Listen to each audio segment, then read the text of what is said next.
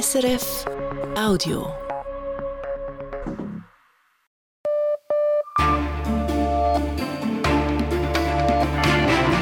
Radio SRF Echo der Zeit mit Ivan Lieberherr. Unsere Themen am Donnerstag, dem 28. Dezember. Auftrag erfüllt, sagt SVP-Präsident Marco Chiesa und tritt im Frühling ab. Welche Herausforderungen sich stellen für den Nachfolger oder die Nachfolgerin. Er legte sich mit kosovarischen Milizen an, ebenso wie mit der Mafia. Dick Marti, der frühere Tessiner FDP-Ständerat, ist 78-jährig gestorben. Der Nachruf auf einen streitbaren Wahrheitssucher. Dann schwierige Zeiten für die Demokratie, wie der Krieg die ukrainische Politik in eine Art Pausenmodus versetzt hat. Goldene Zeiten für Aggressoren, weshalb Gewalt wieder ein probates Mittel ist, um politische Ziele zu erreichen und unter welchen Bedingungen eine Versöhnung möglich ist. Das gemeinsam erlebte Desaster, dass man Opfer gebracht hat, nahe Angehörige verloren hat und dass auf der Gegenseite das Gleiche der Fall ist, dieses geteilte Leid kann eine Voraussetzung dazu sein, dass es Versöhnung gibt. Sagt der Soziologe. Und exotische Zeiten in Schweizer Küchen, wie die Klimabilanz von importierten Früchten aussieht. Wirklich umweltbelastend ist vor allem, wenn sie mit dem Flugzeug transportiert werden. Und auch das Gewächshaus ist eben so ein Punkt, der relativ hohe Umweltbelastung verursacht. Sagt der Naturwissenschaftler. Wir fragen auch, wie es um die einheimischen Früchte steht. Sie muss motivieren können, gut kommunizieren und sich reinknien für die Partei. Die Person, die das Präsidium der SVP übernimmt, nach Marco Chiesa, der im Frühling nicht erneut antreten will. Die größte Partei der Schweiz sucht eine Führungspersönlichkeit, die den Erfolg weiterführen kann und die Partei für die kommenden Herausforderungen richtig aufstellt. Inlandredaktorin Livia Mittendorp berichtet. Marco Chiesa kommentierte seinen Rücktritt ganz in SVP-Manier, spricht die Kernthemen der Partei an, betont seine klare politische Linie. Ich glaube, dass das Hauptziel eines Präsidenten und mein Ziel im Besonderen darin bestand, eine klare politische Linie zu Themen zu haben, die mir am Herzen liegen. Ich denke an die Masseneinwanderung, die Asylpolitik, die Energieversorgung des Landes. Ich glaube, dass ich das Ziel meiner Präsidentschaft somit erreicht habe sagt Chiesa gegenüber Radio RSI. Die Wahlen im vergangenen Herbst waren ein Erfolg. Die SVP erzielte das drittbeste Ergebnis ihrer Geschichte. Doch da liegt noch mehr drin, findet SVP-Fraktionspräsident Thomas Seschi und kann sich einen Seitenhieb gegen die politischen Gegner nicht verkneifen. Wenn man sieht, wie die Mittepolitik immer häufiger mit links anbandelt, wie die links-grüne Politik die Schweiz ins Unheil stürzen wird, weil die Steuern noch mehr hochgehen werden für den Mittelstand, dann bin ich überzeugt, dass die SVP in Zukunft noch viel, viel mehr zulegen kann, sogar zulegen muss. Schließlich habe die SVP auch schon an der 30-Prozent-Grenze gekratzt bei ihrem besten Wahlergebnis im Jahr 2015. Stoisch wiederholt Thomas Eschi die Oppositionshaltung seiner Partei bei ihren zentralen Themen, bei der Migration und bei der Zusammenarbeit mit der EU. Wir wollen, dass weiterhin das Schweizer Volk zu oberst ist, dass wir selber bestimmen können, welche Gesetze und Regeln hier im Land gelten. Ich bin überzeugt, dass wir diesen Kampf gewinnen werden gegen die institutionelle Anbindung der Schweiz an die EU. Oppositionspolitik als Erfolgsrezept. Nicht unbedingt. Innerhalb der SVP gibt es auch Stimmen, die mehr Konsens fordern. SVP-Nationalrätin Barbara Steinemann etwa sagt, gerade für die SVP als Polpartei sei die Zusammenarbeit mit anderen Parteien und Fraktionen wichtig. Es kommt bisher meines Erachtens etwas zu oft vor, dass wir etwas vom, vom Kuchen abgeschnitten werden. Also von dort, wo die, der Kompromiss stattfindet, äh, muss sich die SVP in Zukunft besser einbringen können. Das wird die große Herausforderung sein Klar ist, nur durch Zusammenarbeit erreicht die SVP Mehrheiten, mit der sie in der Politik etwas bewegen kann. Doch sie setzt dadurch ihre Positionshaltung aufs Spiel, die sie bei den Nationalratswahlen etwa so erfolgreich machte. Es ist ein Spagat, den die Partei hier vollbringen muss. Und dieser Spagat gelinge der SVP bereits, sagt Marc Bühlmann, Professor für Politikwissenschaft an der Universität Bern. Man müsse hier unterscheiden zwischen auf auf der Bühne und hinter der Bühne. Ich glaube, die SVP spielt dieses Bühnenspiel relativ gut. Sie bearbeitet in der Öffentlichkeit ihre Kernthemen. Das ist vor allem Migrationspolitik, ist äh, in geringerem Maße im Moment ein bisschen Europapolitik. Aber hinter der Bühne bietet die SVP bei verschiedenen Themen, wo sie nicht derart starke rote Linien hat, schon auch Hand. Auf der Bühne Opposition, hinter der Bühne Konsens. Allzu viel ändern müsse die SVP an dieser Strategie nicht. Und doch glaubt Marc Bühlmann, viel mehr an politischer Macht liege nicht drin für die SVP. Es geht in der Schweizer Politik ja immer noch ein bisschen darum, wer schafft es am besten zu mobilisieren. Und hier, denke ich, ist die SVP schon ziemlich weit vorne, aber hat wahrscheinlich tatsächlich ihres, ihr Potenzial schon ziemlich ausgeschöpft. Heißt, die SVP ist nach dem Wahlerfolg ein Stück weit in die Verteidigung gedrängt. Und einen Wahlerfolg zu verteidigen ist in der Schweizer Politik immer schwieriger als einen Verlust wettzumachen. Auf den Lorbeeren ausruhen kann sich der neue Parteipräsident oder die neue Parteipräsidentin also keineswegs. Zu den weiteren Nachrichten des Tages nun mit Manuela Burgermeister. Ein neues Medikament gegen Atemwegserkrankungen durch das sogenannte RS-Virus bei Säuglingen und Kindern hat die Zulassung erhalten. Die Arzneimittelbehörde Swissmedic hat grünes Licht gegeben nach Zitat sorgfältiger Prüfung. Das Medikament Beyfortus wird vorbeugend gegen Erkrankungen der Atemwege durch RS-Viren angewendet. In der Schweiz werden jedes Jahr rund 1000 Kleinkinder ins Spital eingewiesen, weil sie sich mit sogenannten RS-Viren anstecken. Das Schweizer Stimmvolk wird wohl bald darüber abstimmen können, ob Stopflebern und gewisse Pelzprodukte weiterhin in die Schweiz importiert werden dürfen. Es seien zwei entsprechende Initiativen bei der Bundeskanzlei eingereicht worden, teilt die Tierschutzorganisation Alliance Animal Suisse mit. Diese fordern ein Importverbot. Die Herstellung der Produkte sei zwar in der Schweiz bereits seit längerer Zeit verboten, es würden aber jährlich mehrere hundert Tonnen tierquälerisch hergestellte Pelzprodukte und Stopflebern importiert, so die Tierschutzorganisation. Am frühen Morgen ist in Bern ein Güterzug entgleist. Dabei sei ein Bahnmitarbeiter ums Leben gekommen, schreibt die Kantonspolizei Bern. Als der Zug entgleiste und einen Teil seiner Ladung verlor, war der 22-Jährige mit Rangierarbeiten im Güterbahnhof Bern-Weiermanns beschäftigt.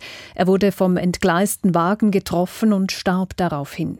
Wie es zur Entgleisung kam, ist laut Polizei noch unklar. Die Strecke zwischen Bern und Bern-Europaplatz war während rund zwei Stunden unterbrochen. Erneut haben Unbekannte in Rheinfelden im Kanton Aargau Glasfaserkabel zerstört. Ungefähr 4000 Haushalte haben keine Internet-, Radio-, Fernseh- oder Telefonverbindung. Bereits vor Weihnachten wurden in Rheinfelden Glasfaserkabel durchgeschnitten, weitere dann am 26. Dezember. Nun meldet die Betreiberfirma, in Rheinfelden seien die frisch reparierten Kabel in der Nacht auf heute an zwei Standorten abermals durchtrennt worden. Die Polizei fahndet nach der Täterschaft. Zum Krieg im Nahen Osten. Ein Evakuierungsbefehl Israels hat im Gazastreifen eine Massenflucht ausgelöst. Über 150.000 Menschen mussten laut UNO aus dem Zentrum des Küstengebiets fliehen. Das UNO-Hilfswerk für Palästina-Flüchtlinge bezeichnet den Evakuierungsbefehl als gewaltsame Vertreibung. Die Organisation schreibt auf dem Nachrichtendienst X, kleine Kinder, Frauen mit Babys, Menschen mit Behinderungen und ältere Leute wüssten nicht, wohin sie gehen sollen. Die israelische Armee begründet die Aufforderung mit vorrückenden Panzern im Kampfgebiet. In Argentinien soll der öffentliche und wirtschaftliche Notstand ausgerufen werden, dies um die Wirtschaftskrise im Land zu bekämpfen. Die neue argentinische Regierung von Präsident Javier Milei hat dem Kongress einen entsprechenden Gesetzesentwurf vorgelegt. Der Notstand soll für zwei Jahre gelten und um weitere zwei Jahre, um weitere Jahre verlängert werden können. Damit hätte Millet weitreichende Befugnisse über Angelegenheiten zu entscheiden, die aktuell nur vom Parlament geregelt werden können. Vorgesehen ist unter anderem auch eine Beschränkung für Demonstrationen. Bereits letzte Woche hatte Javier Milei ein Dekret unterzeichnet, das die Aufhebung mehrerer Gesetze vorsieht. Die Änderung sorgte für zahlreiche Proteste auf der Straße. Eine Meldung vom Eishockey. Am Spengler Cup in Davos steht Dynamo Pardubice als erstes Team im Halbfinal. Nach dem Sieg gegen Ambri Piotta gewinnt die Mannschaft aus Tschechien auch das zweite Spiel und zwar gegen Kalpa Kuopio aus Finnland mit 2 zu 1. Die Börsendaten von 18.09 Uhr geliefert von SIX. Der Swiss Market Index schließt bei 11.058 Punkten minus 0,5 Prozent. Der Dow Jones Index in New York steigt um 0,2 Prozent. Der Euro wird zu 93 Rappen 05 gehandelt, der Dollar zu 84 Rappen 06. Und wie entwickelt sich das Wetter, Manuela Bürgermeister? Am Abend ist es bewölkt, aber nur lokal kurz nass. Morgen scheint dann zeitweise die Sonne und es bleibt meist trocken. Die Höchstwerte steigen beidseits der Alpen auf 8 bis 12 Grad. Im Norden weht mäßiger Südwestwind. Eine junge Demokratie verteidigt sich gegen den Angriff einer Diktatur. So eine verbreitete Lesart des Verteidigungskriegs der Ukraine gegen den russischen Aggressor. Tatsächlich ist die Ukraine viel freier und demokratischer als Russland, doch der Krieg hat der ukrainischen Demokratie auch geschadet. Unser Korrespondent David Nauer hat darüber mit einer oppositionellen Parlamentarierin in Kiew gesprochen. Als Russland die Ukraine überfiel, griffen Hunderttausende Bürger zur Waffe, um das Land zu verteidigen.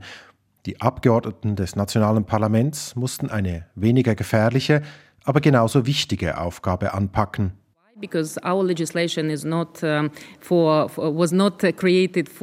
Unsere Gesetze sind nicht für Kriegszeiten gemacht worden. Wir mussten deswegen unzählige Regelungen der neuen Situation anpassen, im Gesundheitswesen, im Bildungswesen und so weiter, sagt Julia Klimenko von der liberalen Oppositionspartei Holos und sie fügt gleich ein Beispiel an. Vor dem Krieg durften maximal 27 Schüler in einer Klasse sitzen. Mehr war nicht erlaubt. Plötzlich aber waren da viele Flüchtlinge aus den besetzten Gebieten und aus den Kampfzonen. Wir mussten also die maximale Klassengröße auf 41 anheben. Im Parlament habe im ersten Jahr nach Kriegsbeginn große Einigkeit geherrscht sagt die Ökonomin, die einst stellvertretende Wirtschaftsministerin und Rektorin einer Kiewer Universität war. Uh, Nach einer Weile gab es wieder kontroverse Diskussionen. Gerade was die Wirtschaftspolitik betrifft, gehen die Vorstellungen zum Teil stark auseinander. Über die Parteigrenzen hinweg einig sind wir uns jedoch weiterhin, wenn es um den pro-westlichen Kurs geht und um die Unterstützung für die Front für die Armee. Uh,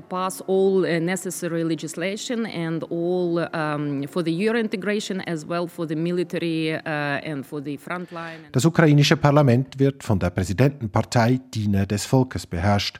Zelenskis Leute verfügen über die absolute Mehrheit. Daneben gibt es mehrere Oppositionsparteien, linke wie rechte.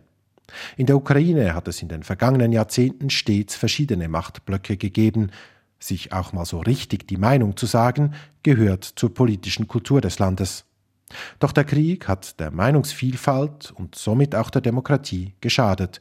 Politikerin Klimenko. There is no free media because uh, uh, under the martial law uh, all channels uh, basically in one channel. Es gibt so gut wie keine freien Medien mehr denn unter dem Kriegsrecht sind alle großen Fernsehkanäle zu einem Sender zusammengeschlossen worden.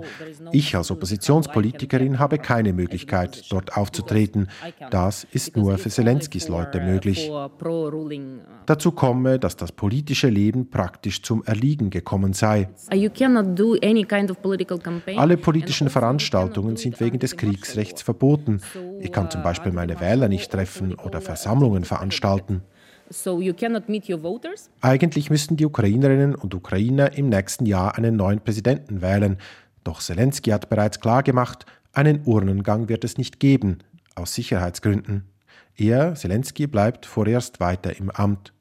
Oppositionspolitikerin Klimenko unterstützt diesen Entscheid. I agree with Zelensky that this is, uh, I mean, there is no sense because the only uh, president who can win is Zelensky. Der einzige, der eine solche Präsidentenwahl gewinnen kann, ist Zelensky. Warum viel Geld ausgeben, um ihn wiederzuwählen? Das hat keinen Sinn. Aber später, wenn wir wieder freie Medien haben, Versammlungsfreiheit, wenn wir unsere Wähler treffen können und vor allem, wenn die Sicherheit der Wahl garantiert werden kann, dann soll gewählt werden. Der Krieg hat die ukrainische Demokratie gleichsam in einen Pausenmodus versetzt. Kritisch ist die Lage noch nicht, findet Klemenko. Im Moment kommen wir noch klar. Es gibt weiter Diskussionen und Debatten im Parlament. Aber wenn der Krieg noch mehrere Jahre dauert, dann müssen wir wieder zurück zu demokratischen Standards. Und was die Oppositionspolitikerin auch glaubt, Präsident Zelensky ist nicht der Typ, der sich an die Macht klammern wird. Ich denke, er ist sehr müde vom Krieg. Ich bin nicht mal sicher, ob er nach dem Krieg noch einmal kandidieren wird. Er wird wohl glücklich sein, wenn er sich in ein Spa-Hotel zurückziehen und in Ruhe ein Bier trinken kann.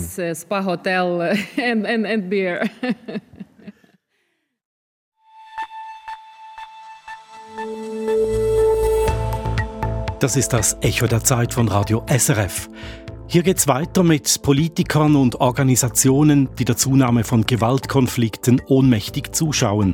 Mit einem Soziologen, der zeigt, was es braucht, um einen Versöhnungsprozess zu beginnen. Mit der deutschen FDP, die sich schwer tut, als Teil der Koalitionsregierung mit SPD und Grünen, was das prominente Parteimitglied Gerhard Baum dazu meint. Und mit der Umweltbilanz von exotischen Früchten, die per Schiff oder Flugzeug zu uns ins Land kommen. Zuerst zu Dick Marti, dem früheren Tessiner FDP-Ständerat, Staatsanwalt und Mafiajäger. Der streitbare Wahrheitssucher war unter anderem Abgeordneter des Europarats. Er setzte sich vehement für die Menschenrechte ein und verlangte, dass Konzerne mehr Verantwortung übernehmen für ihr Tun. Heute Morgen ist Dick Marty 78-jährig gestorben. Er erlag einem Krebsleiden. Der Nachruf von Caroline Türkauf. Dick Marty stand oft im Rampenlicht. Vor kurzem noch stellte er sein letztes Buch vor, mit dem für ihn so typischen Titel Verita Irreverenti, auf Deutsch Respektlose Wahrheiten. Darauf angesprochen, forderte Marti gegenüber dem Tessiner Radio erst vor einem Monat. Secondo me la, la Svizzera dovrebbe essere quella voce che nel mondo richiama i valori della dignità dell'uomo. Die Schweiz müsste die Stimme sein, die sich auf der Welt für die Menschenwürde einsetzt. Die aktuelle Welt sei auf besorgniserregende Weise aus dem Gleichgewicht geraten, beklagte Marti. Er hat seine Meinung nie zurückgehalten und dabei viele vor den Kopf gestoßen. Mit seiner Gradlinigkeit und seiner Schaffenskraft hat er sich aber den Respekt von fast allen verschafft. Die Worte seines Weggefährten, des Tessiner Anwalts Paolo Bernasconi, sind darum sehr typisch. Cercava la verità e questo è una particolare, una caratteristica che è diventata un. Er hat wirklich die Wahrheit gesucht, und dieses Merkmal ist selten geworden. Dass der Wahrheitssucher Marti nicht mehr ist, macht deshalb nicht nur im Tessin betroffen. Marti hat die Wahrheit gesucht als Tessiner Staatsanwalt im Kampf gegen das organisierte Verbrechen und den Drogenhandel. Er hat die Drogenroute von Amerika in die Schweiz aufgedeckt. Er hat als Berichterstatter des Europarats eine Gruppe der kosovarischen Befreiungsarmee beschuldigt, Menschen innere Organe entnommen und verkauft zu haben. Sein Bericht führte dazu, dass Marti Ende 2020 unter massiven Polizeischutz gestellt wurde. Sein Haus wurde zur Festung. Dieser monatelange Hausarrest hat ihm zugesetzt, bereut aber hat Marti nichts. Ich sage, wenn alle geben auf, dann diese Leute, diese Kriminelle haben gewonnen. Er sei ein sehr glücklicher Mensch, hat Marti einmal gesagt. Er sei mutig auf die Welt gekommen. Mut könne man nicht erlernen. Das Leben hat Risiken. Wer keine Risiken aufnehmen will, der überlebt nur. Und das möchte ich nicht. Dick Marty war zufrieden mit seinem Leben, mit seinem Familienleben, wie er jüngst regelmäßig unterstrich. Marty hat gesagt, man höre auf zu leben, wenn man gleichgültig werde. Nun ist er an einem Krebsleiden gestorben.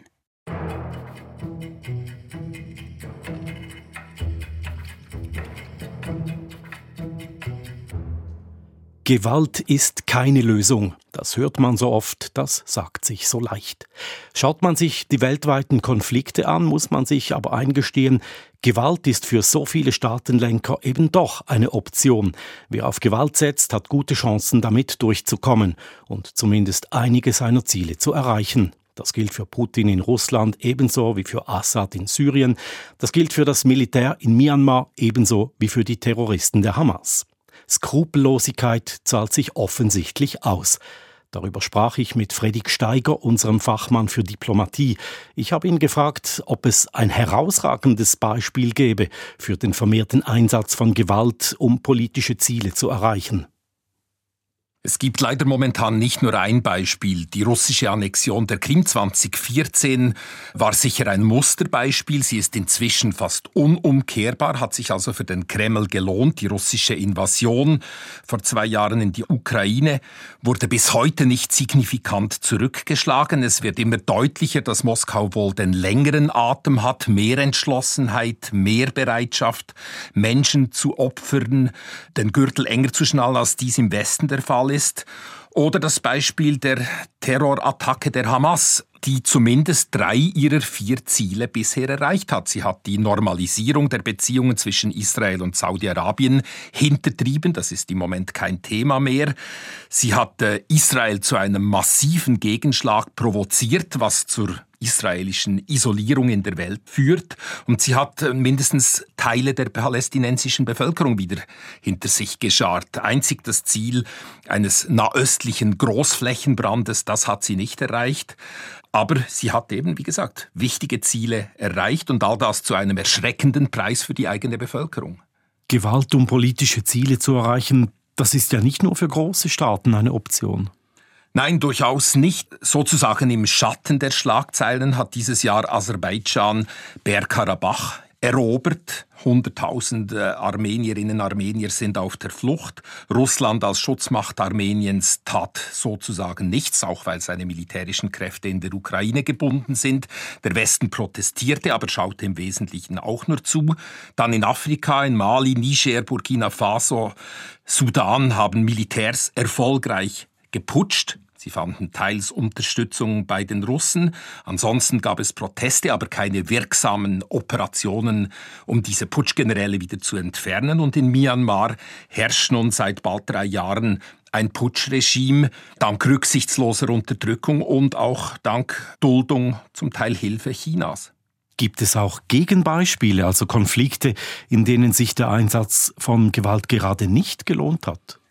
Blickt man auf das ablaufende Jahr 2023 zurück, gibt es praktisch keine Beispiele, wo Aggressionen sich zu Ungunsten des Aggressors entwickelt haben. Die Erkenntnis momentan ist, Gewalt lohnt sich. Weshalb werden Machthaber, die zu Gewalt greifen, denn von der internationalen Gemeinschaft nicht in die Schranken gewiesen? Es gibt im Moment eine schwierige Mischung. Viele Länder, vor allem westliche Länder, haben innenpolitische Probleme, wirtschaftliche, dann die Migration, Populisten, die sich im Aufwind befinden. Dann kommt dazu, dass in wohlhabenden westlichen Ländern schlicht auch die Leidensfähigkeit und die Opferbereitschaft, um anderswo einzugreifen, begrenzt ist. Dann haben westliche Länder nach dem Ende des Kalten Krieges massiv abgerüstet. Die Ukraine-Hilfe zeigt, wie begrenzt die westlichen Arsenale Signale sind. Man ist nicht imstande, der Ukraine langfristig in großem Maß zu Hilfe zu eilen. Und dann hat in den Vereinigten Staaten wiederum wie früher schon in der Geschichte eine Phase des Isolationismus begonnen, verkörpert durch America First und solche Parolen, wie sie Ex-Präsident Donald Trump geäußert hat. Die Amerikaner sind ihrer Weltpolizistenrolle weitgehend überdrüssig geworden, zumal sie dafür ja auch keine Dankbarkeit geerntet haben. Und wie weit sind schwache, geschwächte internationale Organisationen für diese Entwicklung mitverantwortlich? Sie spielen eine Rolle. Der UNO-Sicherheitsrat ist in zentralen Fragen momentan handlungsunfähig wegen des Vetos einzelner Länder. Griffige Resolutionen, die mit Sanktionen oder sogar militärischem Eingreifen verbunden wären, sind derzeit undenkbar. Das schwächt auch die Rolle der UNO als Friedensvermittlerin. Die NATO ist im Grunde momentan weit weniger einig, als sie gelegentlich tut. Es gibt viele Querschläger, Ungarn, die Türkei und andere. Und die EU ist zwar wirtschaftlich und humanitär eine Großmacht, sicherheitspolitisch aber kein zentraler Akteur. Täuscht der Eindruck oder war die Welt während des Kalten Kriegs zumindest ein bisschen weniger gewalttätig? Gewalt gab es auch damals oft Koreakrieg, Vietnamkrieg, Iran-Irak-Krieg als Beispiele, sehr blutige Kriege. Aber insgesamt war die Welt doch stabiler und berechenbarer. Das hängt damit zusammen, dass die USA und die damalige Sowjetunion im Grunde genommen sich mit ihren Feindseligkeiten arrangiert haben. Es waren Status quo-Mächte, die Einflusssphären waren klar. Heute sind nur noch die Vereinigten Staaten wirklich eine Status quo-Macht. Russland und China wollen die Weltordnung verändern, allenfalls auch mit Gewalt umstürzen und das sorgt für viel Instabilität. Goldene Zeiten für Aggressoren. Was müsste geschehen, damit sich das wieder ändert? Nun hoffen darf man immer, es bräuchte wieder mehr Staatsführungen, die sich zur UNO-Charta, zum Völkerrecht, zu den Genfer Konventionen bekennen. Äh, die USA müssten wieder langfristig berechenbarer werden. Das heißt, äh, Leute wie ein Donald Trump dürften keine Wahlchancen dort mehr haben. Stabilität ist im Grunde fast immer im Interesse der Bevölkerung. Aggressionen nützen den Bürgerinnen und Bürgern kaum etwas. Man sieht das in Israel und Gaza, wo die Zivilbevölkerung am meisten leidet. Und man kann auch sagen, was nützt dem Durchschnittsrussen die Eroberung der Ukraine? Fredrik Steiger. Die Welt scheint also im Kriegsmodus zu sein. Mehr als 100 bewaffnete Konflikte gibt es derzeit, so viele wie seit Jahrzehnten nicht mehr. Und doch gibt es immer wieder auch Konflikte, bei denen sich die Gegner schließlich annähern, die Kriegshandlungen einstellen und sich sogar versöhnen. Was braucht es, dass ein solcher Versöhnungsprozess einsetzen kann? Darüber sprach mein Kollege Matthias Kündig mit dem Soziologen Hans-Georg Söffner, mit Initiator und Sprecher des Zentrums für Versöhnungsforschung an der Universität Bonn. Er hat ihn zuerst gefragt, wie Versöhnung überhaupt zu verstehen sei. Ja, Versöhnung ist ein sehr spannender Begriff, weil es nur die christliche Kultur gibt, bei der man sagen kann, der Begriff Versöhnung ist hier abgesichert. Das christliche Versöhnungskonzept ist ja ein Konzept, in dem Gott sich über den Tod seines Sohnes, also mit sich selbst, mit den Menschen versöhnt, und zwar mit allen Menschen. Schauen wir uns die Voraussetzungen für Versöhnung an. Sie haben in einem Interview jüngst gesagt, Versöhnung setzt einen freiwilligen Prozess voraus. Welche sind andere Voraussetzungen, die nötig sind, damit eine Versöhnung gelingen kann? Das Schuldeingeständnis, das ist eine ganz entscheidende Größe dabei. Das Zweite ist, dass ein großes Vertrauen bestehen muss zwischen den Partnern die äh, sich miteinander versöhnen und die sich auch zusichern über wechselseitiges Vertrauen, dass diese Versöhnung ein Prozess ist, der lange währt, der anhält. Und das Dritte, das ist etwas, das fast immer im Zusammenhang mit Versöhnung stattfindet. Das ist eine hochgradige Ritualisierung, die man dabei beobachten kann. Also das ist nun wiederum kulturübergreifend bei Friedensschlüssen, die eigentlich keine sind, sondern wo es darum geht, dass man Freundschaft herstellt und Vertrauen herstellt. Und in diesem Fall sehen die Kulturen fast immer eine große symbolische Geste vor. Bei kollektiven Versöhnungen sind zwei Beispiele. Einmal die deutsch-französische Versöhnung Adenauer de Gaulle mit einer Umarmung, mit einem Handschlag, mit einer gegenseitigen vor dem Kollektiv sich versichernden Geste, die die Versöhnung jetzt über die beiden Personen für das Kollektiv absichern soll. Und das zweite Beispiel ist Willy Brandts Kniefall in Warschau. Da kann man sehen, dass eine einzelne Person für ein Kollektiv stellvertretend versucht, durch ein Schuldeingeständnis die Versöhnung mit den Opfern herzustellen. Wenn wir uns die deutsch-französische Versöhnung noch etwas genauer anschauen, die konnte ja erst einsetzen, nachdem die eine Seite, nämlich Deutschland, nach dem Zweiten Weltkrieg vollständig besiegt war und am Boden lag. Ist das auch eine Art Voraussetzung für Versöhnung, dass mindestens eine Seite nichts mehr zu verlieren hat? Das spielt in diesem Fall sicher eine ganz große Rolle. Aber hier ist es auch das Thema, das wir vorhin schon angesprochen haben. Deutschland hatte den Krieg verloren und zwar gründlich und völlig vollständig. Und äh, die Versöhnung war verbunden mit dem Schuldeingeständnis der deutschen Gesellschaft, in diesem Fall vertreten durch Konrad Adenauer, dem Schuldeingeständnis sowohl für den Krieg als auch für die Verbrechen, die im Krieg begangen worden waren. Das ist sehr häufig der Fall, dass bei unterlegenen Kollektiven der frühere Aggressor seine eigene Schuld eingesteht und dass so etwas vorausgegangen ist wie eine Niederlage, die den Unterlegenen mehr oder weniger dann zwingt, die Versöhnung anzustreben. Gibt es aus Ihrer Sicht auch Fälle, wo Sie sagen, äh, Versöhnung ist da vollkommen ausgeschlossen? Ja, es gibt ein Recht auf Unversöhnlichkeit bei den Opfern. Ich selbst habe Interviews mit Holocaust-Opfern geführt in Israel und in Deutschland. Und äh, da war es eindeutig so, dass einige der früheren KZ-Häftlinge die Versöhnung mit dem Gegner oder mit den Tätern ablehnten. Und dieses Recht auf Unversöhnlichkeit werden wir sicher auch erleben bei der Auseinandersetzung, die wir jetzt im Gazakrieg äh, sehen. Äh, die Opfer, die in den Kibbutzim umgebracht worden sind und deren Angehörige, die werden dieses Recht auf Unversöhnlichkeit für sich in Anspruch nehmen. Und eventuell auf der Gegenseite durch den anhaltenden Konflikt könnte dasselbe stattfinden. Jüngst haben wir hier im Echo der Zeit mit einem Israeli und einem Palästinenser gesprochen, die beide im Nahostkonflikt eine Tochter verloren haben und die sich dennoch gemeinsam für Versöhnung einsetzen. Und die beiden haben im Interview gesagt, äh, der Versöhnung muss die Erkenntnis vorausgehen, dass der Preis für eine Weiterführung des Konflikts höher ist als der Preis für dessen Beendigung. Aber wie gelangt man zu diesem Punkt? In diesem Fall durch Leid. Ich habe mit israelischen Freunden ähnlich diskutiert, wie Sie das getan haben äh, mit den beiden Seiten. Und da ist es tatsächlich so, dass das gemeinsam empfundene Leid, das gemeinsam erlebte Desaster, äh, dass man Opfer gebracht hat, nahe Angehörige verloren hat und dass auf der Gegenseite das Gleiche der Fall ist. Dieses geteilte Leid und damit verbunden die Gleichstellung der beiden Parteien, die beide gelitten haben, beide Opfer gebracht haben. Das kann eine Voraussetzung dazu sein, dass es äh, Versöhnung gibt. Und dahinter steht natürlich auch die Erfahrung, dass dieses Leid durch Krieg entstanden, durch Aggression entstanden, nicht wiederholt werden sollte und sich nicht wiederholen dürfte.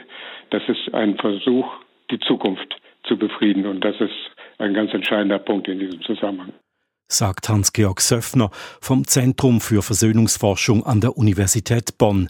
Die Fragen stellte Matthias Kündig. Das ist das Echo der Zeit am Donnerstagabend.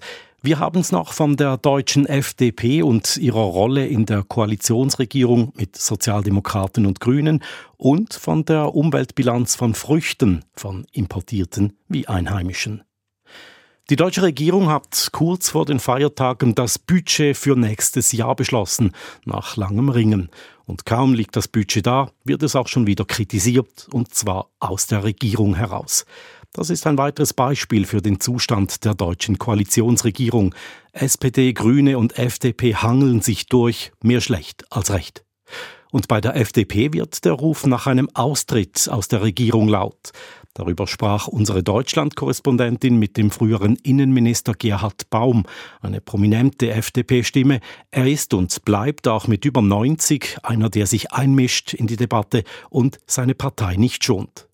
Simon Fatzer hat Gerhard Baum in Berlin getroffen.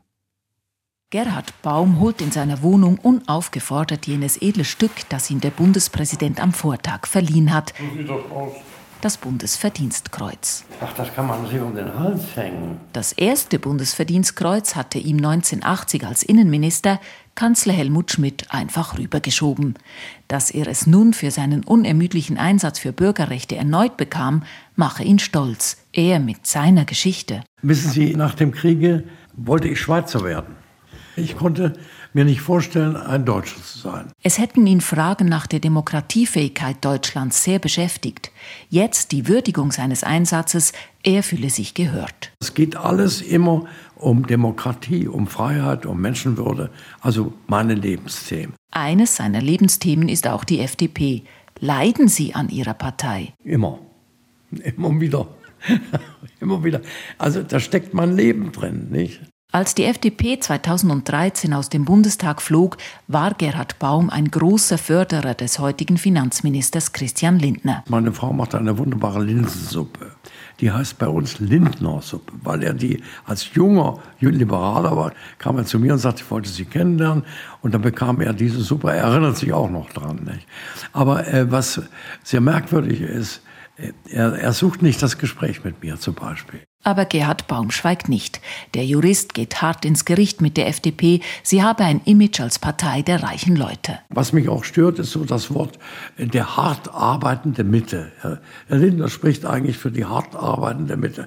Mich hat letztens ein Müllwerker angesprochen und sagt, der Baum, wo bleiben wir denn? Wir sind der hart arbeitende Unterschicht oder was sind wir? Also diese Ausgrenzungspolitik. Natürlich Leute, die sehr viel Steuern zahlen, die sehr viel arbeiten, haben Respekt verdient und auch Schonung. Aber das sozusagen, ja, die harte Arbeit, das ist so eine, eine herablassende Attitüde. Gerhard Baum stand stets für den sozialliberalen Flügel, er ist kaum mehr wahrnehmbar. Da gibt es auch noch diese Scheu der Liberalen, die mir völlig unverständlich ist, gegen den Staat.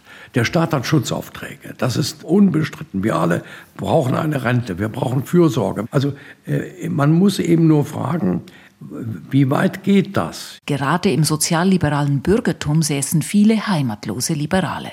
Hinter der Verteidigung des Tempolimits etwa stehe ein völlig falscher Freiheitsbegriff, Bürgerrechte, Datenschutz, gesellschaftspolitische Freiheit. Damit würde man junge Menschen überzeugen. Es fehlt auch etwas, was in der Politik ganz wichtig ist. Wärme. Es fehlt das Mitgefühl. Die Leute haben Angst vor der Zukunft. Die Zukunft wird anders werden als heute. Die wird mehr Opfer verlangen. Und die Menschen brauchen etwas, was sie bindet mit Vertrauen. Gerhard Baum erinnert sich an die Worte des FDP-Außenministers Hans-Dietrich Genscher. Der Genscher hat immer gesagt, der Baum, wenn Sie ins Fernsehen gehen, denken Sie an die Oma auf dem Sofa. Was nimmt die mit, wenn sie ins Bett geht von Ihnen? Aktuell tut sich die FDP sehr schwer in der Regierung. Sie verliert praktisch alle Landtagswahlen. Die Umfragewerte sind miserabel. Weil sie eben das, was sie macht, nicht richtig kommuniziert und nicht richtig verdeutlicht und immer wieder durchgeschien. Das ist eigentlich eine Zwangskoalition.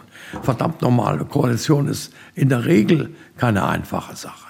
Und ich meine, ich habe diesen arroganten äh, Liberalen, die gesagt haben, die FDP, was will die in dieser Koalition sagen? Dann stellt euch mal diese Ampelkoalition ohne FDP vor. Tatsächlich läuft gerade eine Mitgliederbefragung, ob die FDP aus der Regierung raus soll aber sie sei dort unverzichtbar. Dass ein liberales Element dabei sein muss, ich finde das doch wunderbar, wenn das gut läuft. Das Soziale bei den Sozialdemokraten, das Ökologische und das Liberale zusammenzubringen, das sind doch Strömungen in unserer Gesellschaft. Die müssen sich verdammt nochmal zusammenraufen. Doch nicht nur die FDP macht Gerhard Baum Sorgen, auch dass mit der AfD ausgerechnet die Systemwächter großen Zulauf haben. Denken die Leute, die heute ihren Protest über die Ampel bei einer ne-, Neonazi-Partei abgeben, dass diese, jede Stimme für diese Partei eine Stimme gegen die Demokratie ist? Also es ist eine ernste Lage, sage ich ganz mit meiner Erfahrung. Wissen Sie, wir haben gegen die alten Nazis gekämpft damals, jahrelang. Und jetzt sind sie wieder da. Der liberale Mahner wird sich weiter engagieren, stets angetrieben von Freiheitsdrang und Neugierde. Ich sehe, dass wir in einer Zeit wirklich fundamentaler Veränderungen sind, mit denen ich mich vertraut mache. Das ist ja für uns alle ganz schwierig. Wir müssen uns auf ganz neue Situationen einstellen. Also ich habe selten eine so spannende, herausfordernde oder auch gefährliche Zeit erlebt sagt Gerhard Baum, der ehemalige deutsche Innenminister der FDP, im Bericht von Simon Fatzer.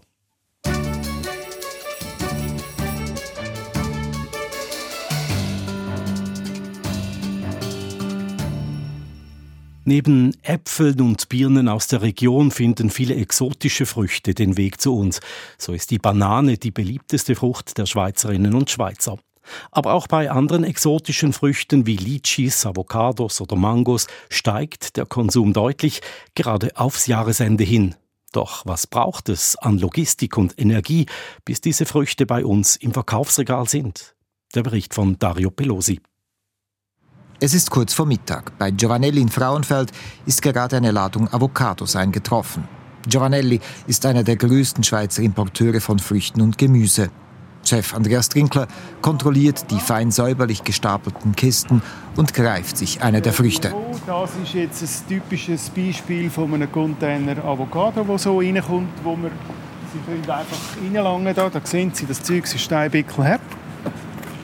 Und das muss man noch behandeln, bis das so ist, wie wir es im Laden beim Kunden haben in sogenannten Reifezellen werden exotische Früchte, die zum Beispiel in Container per Schiff nach Europa geliefert wurden, in aufwendigen Prozessen nachgereift. Denn sie sollten essreif in den Verkaufsregalen landen. Im Kühlraum nebenan stapeln sich Kisten mit Mangos, die per Flugzeug importiert wurden.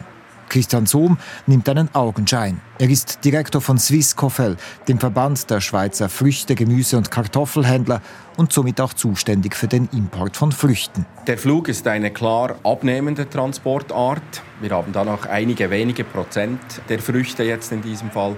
Und das sind vor allem baumreife Früchte, also sehr reife Produkte die auf dem Schiffstransport einfach verderben würden. Und der zweite Grund, wieso dass man auch äh, Flugtransporte neben der Ökologie vermeidet, ist dann auch der Preis. Diese Produkte sind relativ teuer dann auch im Laden. Die meisten exotischen Früchte kommen per Schiff nach Europa, in die großen Häfen von Rotterdam, Antwerpen oder Genua und werden dann meist per Lastwagen in die Schweiz gebracht. Allen voran die beliebteste Frucht der Schweizerinnen und Schweizer und ebenfalls eine Exotin, die Banane mengenmäßig immer noch einer der absolut wichtigsten Artikel und die ganze Schweiz konsumiert Bananen und ist, glaube ich, im Verständnis gar kein Exot mehr. 60 Prozent der Früchte in Schweizer Verkaufsregalen sind importiert, rechnet Christian Sohm vor. Und weil die Lieferketten immer globalisierter werden, kommen auch exotische Früchte in die Schweiz und stoßen auf eine wachsende Nachfrage. Im Verkaufsregal ist allerdings kaum ersichtlich, wie viel Energie es braucht, um Früchte zu importieren und nachreifen zu lassen oder Obst aus der Region gekühlt zu lagern, damit Äpfel und Birnen außerhalb der Saison verkauft werden können.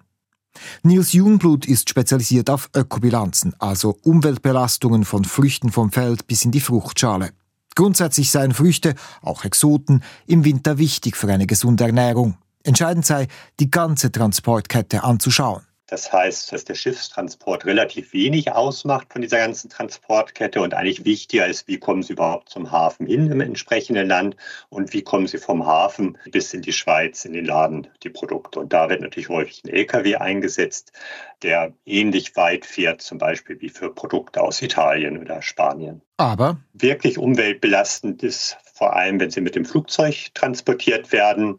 Und auch das Gewächshaus ist eben so ein Punkt, der relativ hohe Umweltbelastung verursacht und wo Konsumenten und Konsumentinnen eher darauf verzichten sollten, aus Produkte aus dem beheizten Gewächshaus. Entsprechend wünscht er sich eine Art Energielabel für Früchte, um den Energieverbrauch für die ganze Produktionskette offen zu legen. Derzeit würden seine Verbandsmitglieder eingeflogene Früchte freiwillig mit einer Etikette kennzeichnen, sagt Christian Sohm von Swisscoffel. Ein politischer Vorstoß sei aber hängig, der eine Deklarationspflicht solcher Transporte fordert. Das Ziel sei, exotische Früchte künftig nur noch per Schiff zu transportieren, dank neuer Technologien und Produktionsländer. Also es gibt Fortschritte bei der Lagertechnologie auf den Schiffen. Dann gibt es Bestrebungen mit Coatings, also Überzugsmitteln auf natürlicher Basis, diese Haltbarkeit der Produkte zu, ver zu verlängern. Und der dritte Punkt ist die Herkunft Europa oder möglichst nah, um eben diese Flugtransporte weiter zu vermeiden. In der Ladezone hat ein Lastwagen angedockt. Zieldestination Romandie. Das ist jetzt der Welsch, der muss jetzt um Viertel ab eins auch abfahren. Palettweise landen Avocados und Mangos in dessen Laderaum. Es wird heute nicht der letzte sein. Für uns war es das aber für heute. Das Echo der Zeit vom Donnerstag, dem 28. Dezember mit Redaktionsschluss um 18.44 Uhr. Verantwortlich für diese Ausgabe Markus Hoffmann, für die Nachrichten Adrian Huber und am Mikrofon war Ivan Lieberherr. Das war ein Podcast von SRF.